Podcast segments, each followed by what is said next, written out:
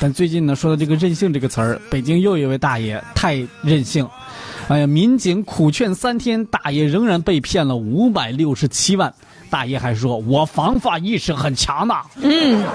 最近呢，北京的张大爷遭遇了电信诈骗，他准备抵押房产的时候被警方发现并且拦截了。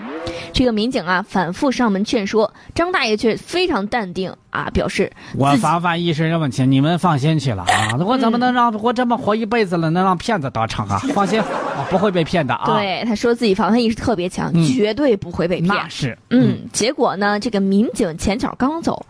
他后脚转身就把五百六十七万存款打入了骗子的账户里。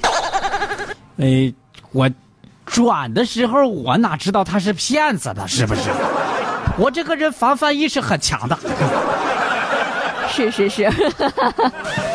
目前呢，这个案件也在进一步的调查当中。嗯，希望大爷别太任性啊！民警跟你说的那些话都是真话啊，对，骗子得听啊，骗子跟你说的话可不一定是真话了。嗯。